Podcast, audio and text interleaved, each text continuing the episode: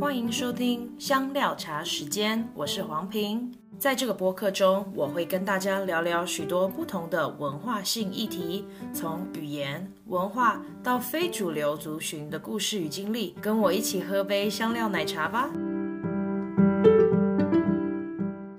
Hello，欢迎大家回到香料茶时间。今天我们请到一是我从小的好朋友，他跟我们家一起长大，然后我们因为刚好都姓黄，所以我们就。呃，互称我们四位皇家四小，啊、现在时间过得很快，所以现在也都不小了。但是我们各自在各自的领域都会有一个很好的发展。他呢，他在呃台湾海洋大学的呃河海工程学系的博士毕业之后呢，他也是呃绿建筑协会的的认证的 AB。嗯，我们等一下可以问问他是什么。然后还有企业永续管理师，然后他甚至是行政院台湾行政院环保署的环境教育人员。再来还有经济部能能源局能源管理员。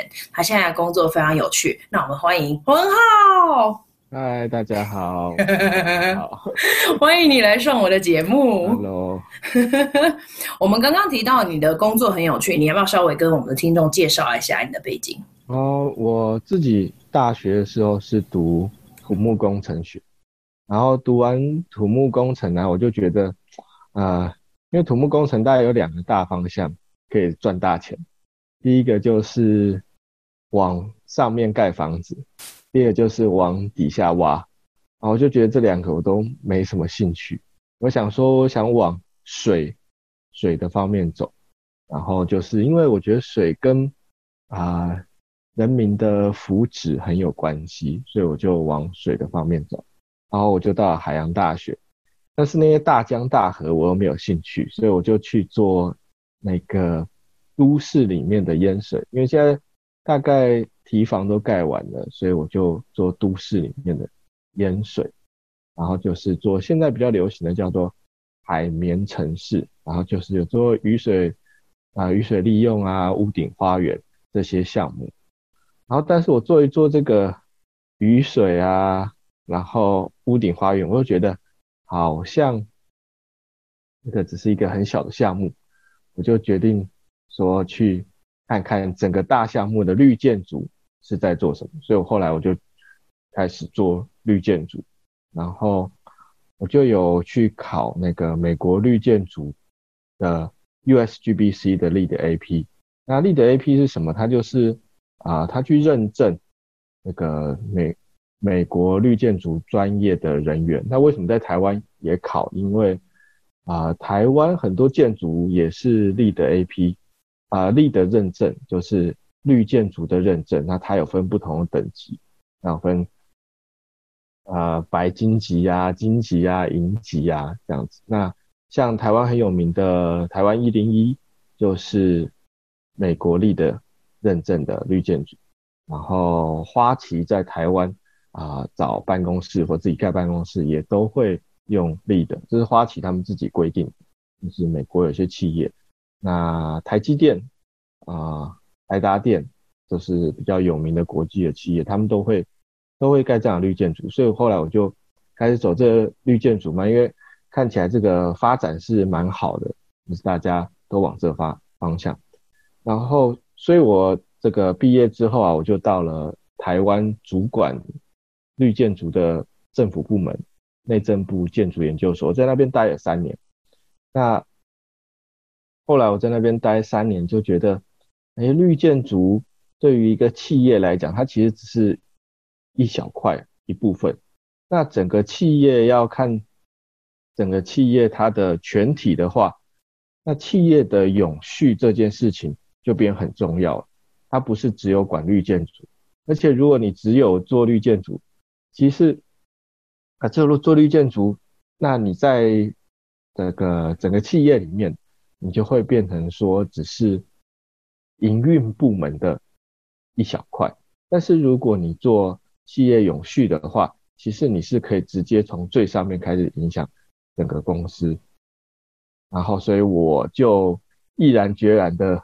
离开了建筑业，好，到了电子公司，就是我们公司是有我们集团有三个三家上市公司，对，所以我就后来就到了电子业，因为从电子业，你大概可以影响生产啊，整个啊整个公司的运运营运的方方向，然后给一些建议，所以我后来就到了电子业。哎，你刚刚做的那个衔接，一一下就把我前面三个问题都连在一起。因为我刚刚本来想要问说，因为你之前在读都市雨水，可是我刚刚听起来你的衔接的点，好像是你很希望能够在政策上面由上而下来影响整个社会对于环境教育等等的影响。因为我觉得我就会看想看整个面相嘛，只看了雨水，然后我就觉得哎不行，要看整个建筑的影响，因为。这些跟能源啊、跟外观啊、跟这些，所以我就看整个绿建筑。然后看整个绿建筑，发现整个企业的影响，你就要谈到永续管理。因为永续管理其实它也不只是只有绿建筑而已，它还蛮蛮多面向。等下我们可以聊。那所以我就是越想看全部的面貌，然后就开始走向这个方向。那我们就紧接着，你看刚刚已经提到了企业永续，其实你给我的这个主题，我也去找了一些资料，但是我并没有很了解什么是企业永续，你可以跟我们解释一下吗？OK，企业永续，我我准备一个故事啊，啊，这个故事我觉得也是蛮有蛮有意思的，就是英国的牛剑桥大学。他们在一九八五年的时候有他们的教堂，因为教堂呃的横梁是橡木橡木做的，是很大的橡木树。然后就在一九八五年的时候，他们就校校园就开会，就说这个横梁已经三百五十年了，然后有二十根要换，因为已经腐腐坏了。还有二十根要换，然后结果他们的他们学校就很头痛啊，因为换一根要二十五万美金，所以要换二十根，那、啊、学校没有钱啊，哪来的钱啊？然后他们就很苦恼啊，他们到底要用别的树换呢，然后还是要用钢梁呢，还是就不管它这个教堂就让它坏掉？可是这教堂已经是古迹了，已经是三百五十年。然后这时候啊，他们的园艺师就悠悠哉哉的走进来说：“嗯，哦，你们需要树啊，在我们后山有一大片橡木林。”他们说：“一大片橡木林。”他说：“对，这些都已经种三百五十年。”他说：“是谁种的？”他说：“就是当初设计这个教堂的建筑师种的，因为他知道三百五十年之后你们会需要用到这一个。”树木，所以就是这个这个建筑师，他的墓已经没有人在扫墓了，然后根本就不知道，大家已经不知道他是谁了。但他的工作没有没有中断，他的工作一直到三百五十年之后都还在，他都还在为他的建筑物工作。对对，哦，所以这个企业永续是为了未来的会面对到的情况来想。联合国它有一个定义永续的方式，就是他说你在你目前可以支持你的生活的方式，但是你不影响未来的未来的啊、未来的人，他可以有同样支持他生活的方式。也就是如果你现在你为了支持你的生活，把很多资源用掉了。然后把很多呃关系破坏了，结果造成未来他没有办法有同样支持他生活的状态的时候，那这样就不永续。所以啊、如果这永续的上面就会去考虑这样。那永续其实有，哎，我继续讲啊，永续其实有三三个很重要的面向，我觉得大家以后在看一件事情或看一个新闻。我看跟环保或者跟公司有关系的，大概有三个，就一个就是经济，就是如果这个东西不赚钱，或者你你没有赚到钱，你吃不下去，你没有没有办法继续吃饭了，然后你饿死，那你大概也不太会管其他事情，所以经济的面向还蛮重要的。嗯，然后经济之后还有环境啊，经济环境，然后还有一个是社会，这这三大支柱啊，有人把它称为 triple bottom line，中文叫做三重底线，就是 好诡异的翻译，就是很基础的、很基础的三个大要素就对了，经济、环境跟社会，那这三个、嗯、这三个。啊、呃，把它立基点立好的时候，就会比较稳固。像你一个椅子至少要三只脚。那最近有加上啊，呃、资讯安全啊、呃，就是因为跟跟那个跟我们现在社会比较相近，但是基本上还是经济环境跟社会。然后那个经济环境跟社会啊，我再我再讲一个故事啊，就这个故事大家也 也是。蛮有意思的，就是在大家应该有玩过那个 PlayStation PS，那个现在是出到 PS4，对。啊啊，在二零零啊二零零一年的时候是出 PS One，嗯哼，那这是日本的 Sony 公公司出的 PS One，对，那我常常跟我们公司的工程师讲说。你不要觉得你设计的东西，你不是参加那个最主要的东西设计，你可能只是设计一个电线，你可能只是设计一个包装，但是公司的命脉都掌握在你们手中。为什么？那个 PS One 在收你设设计完之后啊，然后他们就在二零零一年的时候，他们就想要十一月的时候，他们就运到了荷兰啊鹿特丹，他们想要赶在圣诞节档期。可以好好卖一笔，结果呢，鹿特丹他就照他的啊、荷兰鹿特丹就照他的检验程序开始检验这个 PlayStation。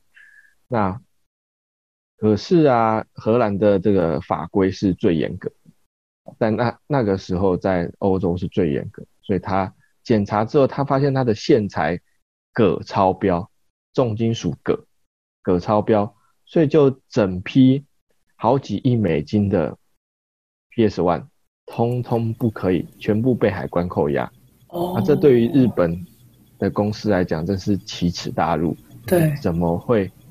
我的机器没有问题，结果我的线材是重金属超标。对，那也也因为这样子，呃，欧盟就开始，他们就成立了一个啊，就是呃相关的重金属不可以含量不可以超标的一个标准。叫做 RoHS，那这其实我们也有看到企业啊，你你你如果只为了赚钱，然后你没有你没有去管说哦你的你的那个呃环境面的话，其实对公司来讲是很伤的。对对对，我只是做线材啊，嗯、我只是做一个啊、呃、小东西啊，怎么会？嗯怎么会有这样子的影响？就是其实这对不管是电子公司啊，其他相关公司的，都影响蛮大的。嗯，然后其实企业永续，我我是这一直到去年我离开上一个工作，离开绿建筑的时候，我才发现这是台湾蓬勃发展的一件事情，我才开始投入。那那我就思考一个问题。为什么我们读大学的时候都没有这一个东西呀？甚至是读博士的时候，这些事情为什么都没有？那我知道美国已经啊发展的比较快一点，那为什么台湾都没有？然后现在突然蹦出来，那台湾大概是二零一五年才开始这个企业永续才开始蹦出来，那为什么？大家就可以回想，呃，台湾有两个很大的事件。在台湾发生，在二零一三年、二零一二年的时候发生，就是一个是高雄气爆事件，刚好昨天是高雄气爆事件六周年。哦，OK，那嗯，啊，高雄气爆事件就是啊，天然气一些可燃气体的管路埋在高雄的城市底下，因为高雄是一个。是我们的 长大的地方，对，家乡。高雄是一个底啊、呃，是一个工业城市，所以底下会埋了很多的工业管线，那结果就外泄，然后不小心爆炸，对那个时候造成很多人死亡，然后整个啊高雄有一部分的地区就是都炸烂这样。那这气爆事件之后，其实紧接着就是石安事件。那台湾在那个时候有有一阵子就是食安的问题，那就是有一些什么废油啊，然后劣质油啊，回收油，然后造成大家就是在吃的上面会非常担心。那这跟民众的啊生命安全也也蛮有关系的。对，所以这个时候政府就发现，哎，那大企业啊赚那么多钱，他应该有他。维护社会稳定跟这个永续的一定的责任在，所以那时候就规定了啊、呃，有几种几种公司它一定要做企业社会的这种企业永续的责任。那第一种公司就是刚刚讲到的一个石化石化燃料，因为它会爆炸，OK，那这个它一定要做这个企业永续。那第二种。就是食品食品业，那因为它是给人民直接吃的，对，所以它一定要做这个企业永续。那第三种就是金融业，金融业虽然说哦，它它没有什么直接的产品是跟人有关系的，它也不会爆炸。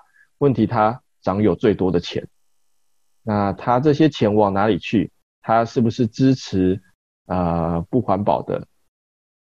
呃，开发，然后他他是不是贷款给这些哦不环保的开发？那其实对于这个对于这个金融业有要求啊，这个啊这个也是有一个故事，我们先岔开来讲个故事，蛮有意思的。对金融界有要，对金融业有要求，其实这件事情是源自于十几世纪的时候卫理公会的啊。卫理公会那时候开始为啊那个牧师们开始存退休金，那他们就存了一笔退休金，然后那这笔退休金就必须要有投资的行为，然后才可以啊不断的利息有收入。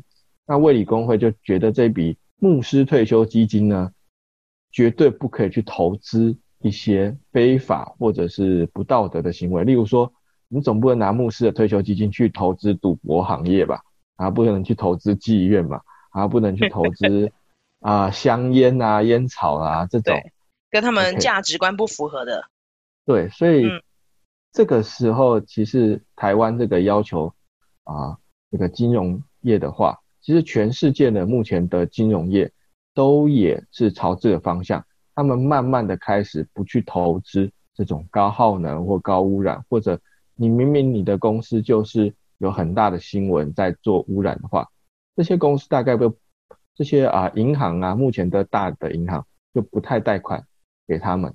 那不太贷款给他们，他们就是会啊公司比较难营运，然后会受到一些阻碍，他们就会试着去转型，试着去转型，或者是他们会开始改善。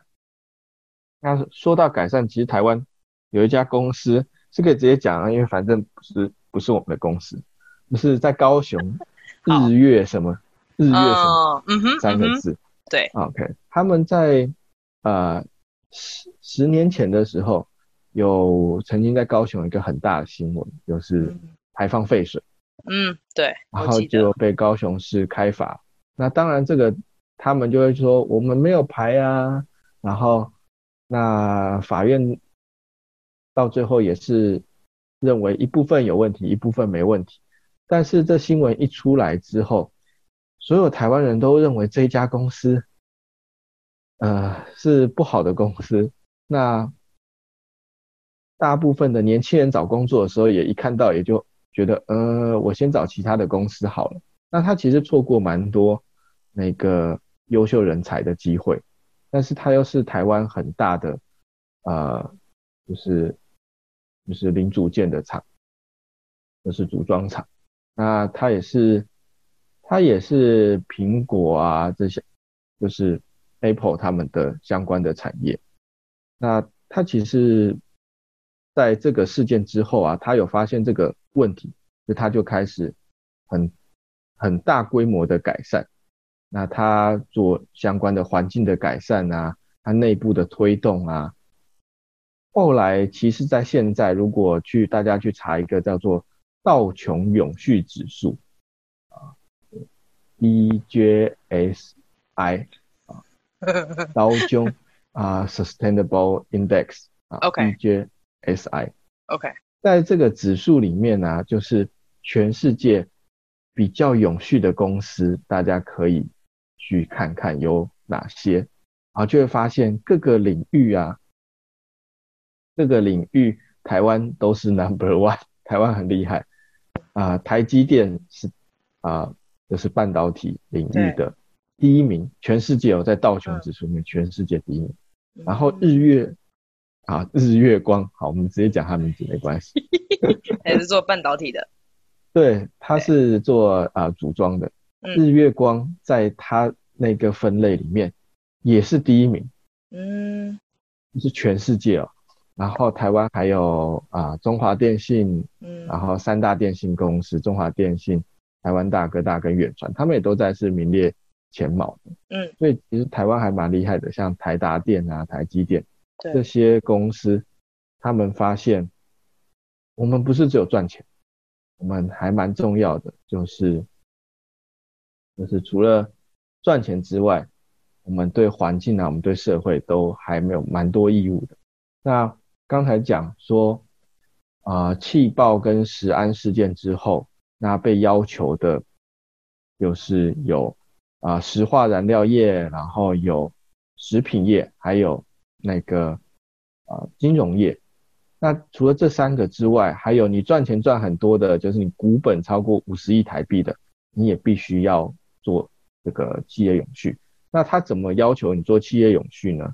就是他要求你一定要有一个企业社会责任报告书 （CSR 报告书）。CSR 报告书，企业 C 怎么念呢？Corporate 企业社会 （Societal Society Responsibility, CSR）。对，我也是学 CSR，可是我不知道它 S 到底是什么。Social。哦、oh,，social 吗？哦，对，哦，corporate social responsibility，CSR。对，嗯，啊，还是你念英文比较标准，我就不念了。对，对，就是要会有一个 CSR 报告书。那这个 CSR 报告书怎么去撰写？那大家都知道，公司有啊财报、年报。那财报就是显示所有财务面的资讯。赚多少钱，然后今天净利多少这样子。那企业社会责任报告书就是在展现所有非财务面的资讯。非财务面的资讯包括你对员工怎么样，然后你有没有不环保的地方，然后你对员工的福利怎么样，啊，你有没有照顾员工？那这是 CSR 报告书里面去揭露非财务面的。所以如果啊，你你要了解一家公司，你可以看它财报，那你也可以看它的企业社会责任报告书，那你就可以了解啊财务面的资讯，你也可以了解非财务面的资讯。那这个都在每一家公司的官网大概都可以找到。我有一个问题，就是我之前在印度工作的时候，嗯、那个时候我们的学校也在推动 CSR，然后我就跟。呃，他们里面的一些职员或者学生聊到他们的发展是是怎么样，他们提到比较多是像这个企业要怎么样把钱捐到社会的某一些公益团体里面去做一些事情。嗯，那那你觉得，嗯，台湾的这个趋势是什么？或者是主要的公司他们都在台湾做哪一些事情？OK，刚才讲到企业社会责任报告书嘛，那。就会有人说，那你这报告书里面写什么？那就是我们刚才前面提到的 Triple Bottom Line，它就分三大块，分经济、环境跟社会。那刚开始啊，大部分都是啊，大部分的企业啊，认为说企业社会责任到底是什么？他们也搞不清楚，就是他们把企业社会责任跟做善事大概做一个连结。那做善事这件事情是最基础、最基础的。企业社会责任，那也就是会社会面那一块。那大部分台湾的公司会成立一个基金会，然后把钱先放到基金会里面，啊，当然也可以节税，然后让基金会去啊、扶持一些弱势，然后可能有老人送餐啊，然后有啊偏乡的小学啊、呃、的教学，或者是供应他们电脑，或者是有一些是啊罕见疾病的。对，但是大家就开始发现，哎，不对啊！啊，你送餐，我也送餐；你去偏乡教书，我也去偏乡教书。我是电子业，你是银行业，然后还有其他石化业，结果我们在做同一件事情，那跟我们的公司本业到底有什么关系？那我们公司本业如果没关系的话，对，那我们去做这件事情是为什么？就只是为做而做。对，就好像我只是捐钱做善事，嗯、然后 OK，我这公司有做善事，我就有做企业社会责任。但是这其实不是这样子的。例如说，我举个例，有一个啊、呃，有一个银行，他们在台湾，他们就发现他们希希望跟本业可以做一些结合。那他们还是想去偏乡，但他们做的偏乡的。服务就是怎么让偏乡的金融的落差，因为偏乡有时候地方没有银行啊，他们也不知道呃基金要怎么购买啊，也不知道他们手机上面可以有什么 app 可以使用，他们在不用这样子舟车劳顿跑银行，然后老人家可以轻松一点，所以他们做了偏乡金融落差的服务，他们到当地去教学，他们可以怎么使用。可以怎么打电话跟啊、的功能，然后手机的功能，他们减少了这金融数位的落差，或者是有固定的时间，他们会去这些没有银行的乡村去做服务啊。那这他们这样子就扣扣住了他们的本业。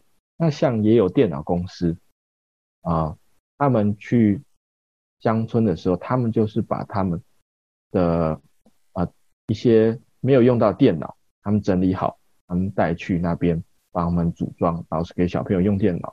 那不只是捐过去，因为这种电脑公司最不缺的就工程师嘛，我们就派很多工程师去啊教那些小朋友怎么使用电脑。那这也是扣住本业了，他不是只是去陪读，他是去告诉小朋友你怎么用这些电脑。对，你可以找到很多资源，然后是可以有自学的能力的。对，那。这就有扣住公司的本业这样，嗯，那做善事只是啊、呃，经济环境社会的社会面的其中一块。对对对，哦，哎，那你们公司主要针对的是什么？我们公司主要针对吗？你是说社会面吗？还是？对，就是你们你们针对的 CSR 里面的部分。我们目前我们社会面。的话，我们是有一个基金会，那我们这基金会，呃，他做的事情其实蛮多的，而且因为这个基金会，我们董事长有啊、呃、比较多家公司，所以他 这基金会跨了蛮多家公司的，OK，所以啊、呃、跨了有呃人保电脑，然后像我们是金宝电子，嗯。那跨了这些公司，那主要还是在电子业啦。啊，有有就刚才讲到的啊，送电脑这件事情，这个基金会就聚会会执行。那有一些送餐啊，啊，老人送餐，或者是支持一些偏乡的小学的就读，然后还有一些失亲的小朋友啊，去照顾他们，然后。啊，我们员工会当他们的笔友，会跟这些失亲的小朋友，对，好可爱哦。所以你也写吗？我我没有写，我怕我字太丑。小朋友说，这个人写字比我还丑，很能够鼓励人呢。就是字写的丑，还可以做很大的事。然后，然后呃，例如说还会买他们的一些食。啊，产品或食物，嗯，对，那或者是有去进摊啊，然后或者啊有去帮国小的啊一些地方去刷油漆啊这种。对，那大概啊这都还是停停留在就是公司怎么去做善事这件事情。大部分的啊有一些公司认为企业社会责任是这个相关的。那其实啊。我怎么会去接触到企业社会责任这件事情？我在接触，我第一次接触的时候，我是不知道这个东西叫企业社会责任，因为那个时候我还在读博士班，然后就是就是水深火热在写论文的时候。对对对，那，那时候大概七年前吧，嗯，然后我就在研究室接到一通电话，嗯，他是可口可乐打来的，我想说。哦我、哦、好喜欢喝可口可乐，哎、欸，你今天植入性行销可口可乐吗？今天太热了然。然后我就看到，我就听听他们讲，他们就说，哎、欸，他们想要问说可口可口可乐台湾在台湾呢，他们想做一些事情，他们就说，因为他们生可口可乐生产会用到很多很多水，那不管它产品本来就是水。那它因为这个进水，它也会耗掉很多水。他们想有一个在全球有一个计划，是他们用掉多少水，他们就要补回来多少水。在全球是一个还蛮蛮伟大、蛮宏宏观的计划。对。那他们就说，台湾啊，他们也希望做这件事情。嗯。他们希望可以把水补回来。他们就说，可是台湾一点都不缺水啊。那我们。可以做这件事情吗？那时候我就在电话里面就回答他说，其实台湾很缺水，因为台湾山多平原少嘛，一下子就有些到两千公尺、三千公尺的山。对。那这些山上其实是这些部原住民部落啊，他们是没有自来水可以用。对。他们只有一个东西叫做简易自来水，就是山泉水。对。山泉水就是平常你就可以接水来用，但是台风天，台湾很多台风啊，那。台风天一来的时候啊，这些水水源就被阻断了，就被泥沙了，它没有办法再继续使用。所以我就跟他们讲说，哎、欸，这个水啊，台湾其实很缺水，山区，那我们可以来做一件事情，它有很多面向可以满足这些需求。我们做偏乡原住民的灾害预备用水，所以我们就帮了。啊，目前已经帮了连续七年，帮了七个部落做偏乡的原住民，他们在灾害发生的时候，他们是有啊雨水的备用雨水可以用。那我们跟他们的防灾的中心，就是当地的防灾中心一起做结合。所以你到了防灾中心，你家马桶没有水，你不用拿呃那个矿泉水去冲，你有雨水可以去冲，所以它留下来的矿泉水完全是给人喝的。对，所以这些在灾害还没有复原之前，他们都可以用雨水，也可以有呃当地的就是自来水跟食物，在那个灾害的中心，他们都大概都不没有什么问题。所以这是我第一次接触企业社会责任，那时候我不知道，这原来是可口可乐的企业社会责任，所以后来才觉得哦，原来我那么早就已经接触。这件事情，那可口可乐也因为这件事情在台湾啊，呃《天下杂志》啊，这个的《远见》杂志都有得得奖这样。对，哦，所以这个是在台湾里面比较显著的例子，嗯、是可我们可以在一般社会里面看到企业社会责任的的一些呃他们做出来的事情。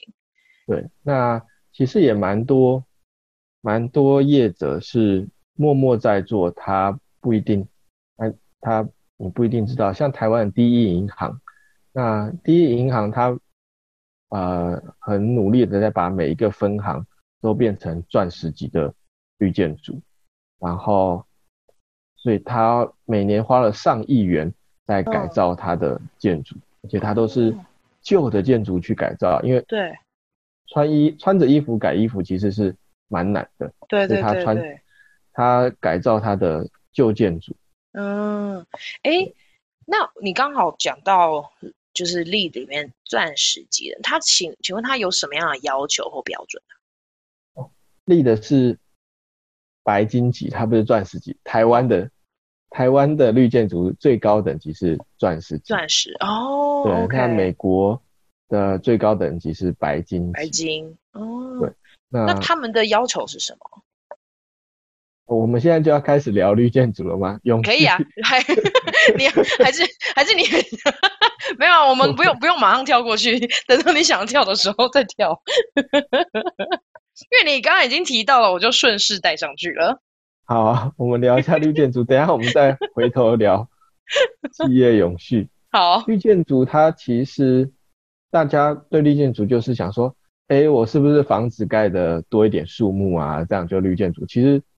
不是，那台湾最近绿建筑有一个新闻，就是没有装冷气，好热，就因为它是绿建筑，所以绿建筑就不能装冷气吗？难道美国绿建筑就不能装暖气吗？那你们应该 就冷冻死在那儿，在家里。所以其实不是这样，因为很很重要，就是你要住的舒适。那你住的不舒适，那就再环保。都没有用，就像刚才讲的环境、经济、社会，你社会面没有达到人的感情的需求，那你环境面顾得再好都没有用啊！大家就是讨厌你。你环境面顾得再好，你今天不赚钱、不省钱，大家也不要啊。公司倒了，然后口袋里没钱，大家也没有办法做。所以啊、呃，绿建筑啊，它其实也是跟这个刚才讲的 Triple Bottom Line 是很有关系的。经济环境跟社会，它都要去考量。社会的话，主要就是人的感觉。那这个绿建筑它有几个，我们大概比较了解，就是省电啊，还有省水。但是除了省电省水之外，这些是很基本的。我们不要花费太多的能源，利用一些技术，然后利用一些设备，我们可以减少一些能源，然后。利用，然后也可以减少一些用水的话，它还有就是我们刚刚节能节水，好，这两个，它还有就是你选择啊、基地的方式。其实我们在，例如说我们在买房子的时候，我们就会想说，哎，我们要选在离公车站、火车站啊、呃、不要太远的地方，这样子我就可以搭公车、搭火车。这个在啊、呃、美国 LEED，它也是有要求这件事情，他希望你。离公车站近一点，就代表你会减少你开车的次数。那减少开车就减少排放量。对。然后，那如果你的街区就有这些的服务，然后他也希望你的街区有餐厅啊，有银行，嗯、有理发厅，有洗衣店这些基础的设施，最好啊，你的教会啊，你平常会去的地方都在附近。嗯、对。那这时候你就会走路去，你不会说我开车去，就像台湾。你隔壁就有 Seven Eleven，那你就不会说哦，我要开车去 Seven，就是 那那他有这些要求，那这个、嗯、可能在美国这些要求会觉得很严格，因为啊这个店面都比较远一点，但是在台湾呢、啊，我你只要有一家 Seven Eleven，就满足了几乎所有的要求，它既可以寄东西，又可以领钱，现在还可以还可以领什么券？对对对对，又可以买吃的，对，什么都可以。所以它就是说啊，如果你在你的这个社区四百公尺以内呢，嗯，你有这些的服务，你有多少项以上的服务，你就可以得分。所以他就希望说啊，绿建筑是希望说还没有被破坏的地方，你就不要去开发了，那你就尽量留在都市里面。好，那都市里面大家就是啊聚在一起。啊，比较容易互相支持，然后减少开车的机会，来减少破坏的机会。所以除了节节能节水，它还有这个基地就是你选择的地方跟交通很重要。那也希望，他也是希望你可以骑脚踏车。那像绿建筑它里面还有一个脚踏车很有意思啊。如果在美国的话，你可以看到蛮多建筑外面都会挂 LEED 的啊标志。那通常。都会有脚踏车的停放的位置。那大家想说，脚踏车停放位置很简单呐、就反正停在门口就没事了嘛。但是 LEED 的要求，大家骑完脚踏车会很热啊，会流汗呐、啊，所以大家就不会想要骑脚踏车去上班。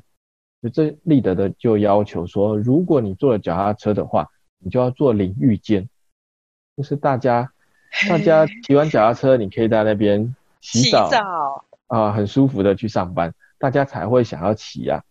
所以像台湾目前有一个呃新建筑在一零一旁边，它有六十八层，叫做南山广场，很大很高的一个建筑物。是，它就是每一层楼都有淋浴间，所以它就是可以在那边淋浴。那呃，就我所知啊、呃、，Facebook 好像就选择啊租用那一间空间哦，然后还有台湾最大的会计师事务所都入住在那个空间。那就是你说做绿建筑有什么好处？是做绿建筑可以。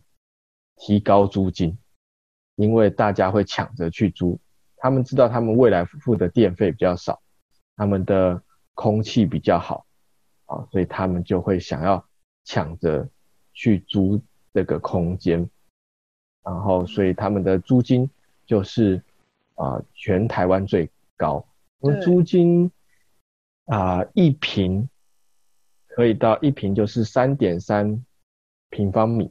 嗯，一平可以到五千块台币哦，一个月，一平可以到五千块台币。那一零一也是绿建筑，它的租金也是最高，但一平它可以到四千五百块台币。哇，OK。所以对于啊、呃，如果是盖房子，它销售房子跟租金的话，那他会想要多考虑一点绿建筑的事情。那当然，它的投入成本会比较多。那目前大概它会多投入五趴左右哦，但是它的销售大概会价格会大概多八趴，然后它就是会比较会比较赚一点，而且它的不管形象啊，它生活在这里面它也比较好。那有讲到说节能嘛，然后有节水，然后还有这个交通跟地点的选用。那还有一个很重要就是你材料，你用这些材料啊。是什么材料？如果你的材料都是有毒的，你的油漆是有毒的，我们地板的粘胶啊啊，这些家具的粘胶都是有毒的，那你生活在这个房子里面就会很不舒服。那啊，常常有时候会看一些新闻啊，就说啊，其实是很难过的，你就会看到说，为什么刚出生的小 baby 才一岁，然后他就他就得了白血病。白血病就是血癌，对，哎，对对对，看得到吗？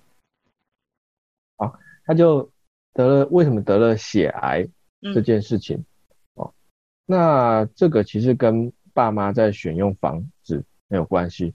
想想看哦，一对新婚夫妻啊，他们啊结婚之后，然后买了新家，然后这个装潢好，然后。装潢，他用了油漆，啊，他用了粘胶的地板，啊，他去家具店买了这些家具，然后这些家具都是啊有粘胶啊粘起来的家具，因为那些都是有些碎木头重新再胶合的，这些都是有粘胶在里面。对，那这些粘胶就会散发出来一些啊啊挥发物，这些挥发物都是一级致癌物，那都是联合国规定的一级致癌物。是，那它就是就放在家里了。嗯，那有地板的粘胶，有家具的粘胶，有油漆的呃毒性，就很开心的小两口就住进去了。然后啊，就有了小孩。有了小孩之后呢，孕孕妇呢就比较怕热，所以就关起门窗开冷气，就一直吹冷气。然后就啊，生了小孩之后，很开心的把小孩抱回家。小孩在家里呢也都要吹冷气，所以这些都密闭环境，所有的毒素都还在里面。不管是小孩就一直吸这些毒素，那不是说你这些吸了毒素，你就是一定会得。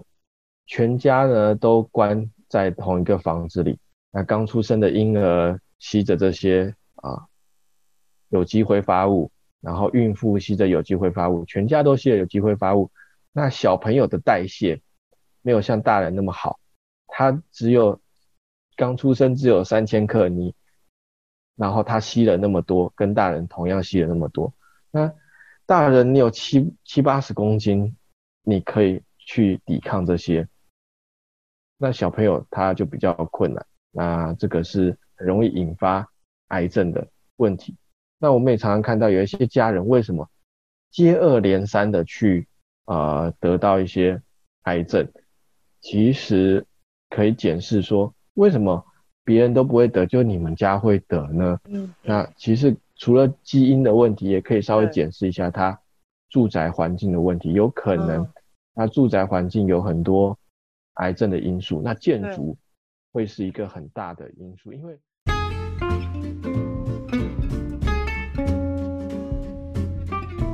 谢谢你收听香料茶时间，欢迎跟我们分享你的故事，也欢迎分享、留言、按赞、追踪我们，也可以在 Instagram 上面搜寻我们 Chai with Ping C H A I W I T H P I N G，也欢迎 email 跟我们联络 C H A I W T H P I N G 小老鼠 gmail.com，下次见，拜拜。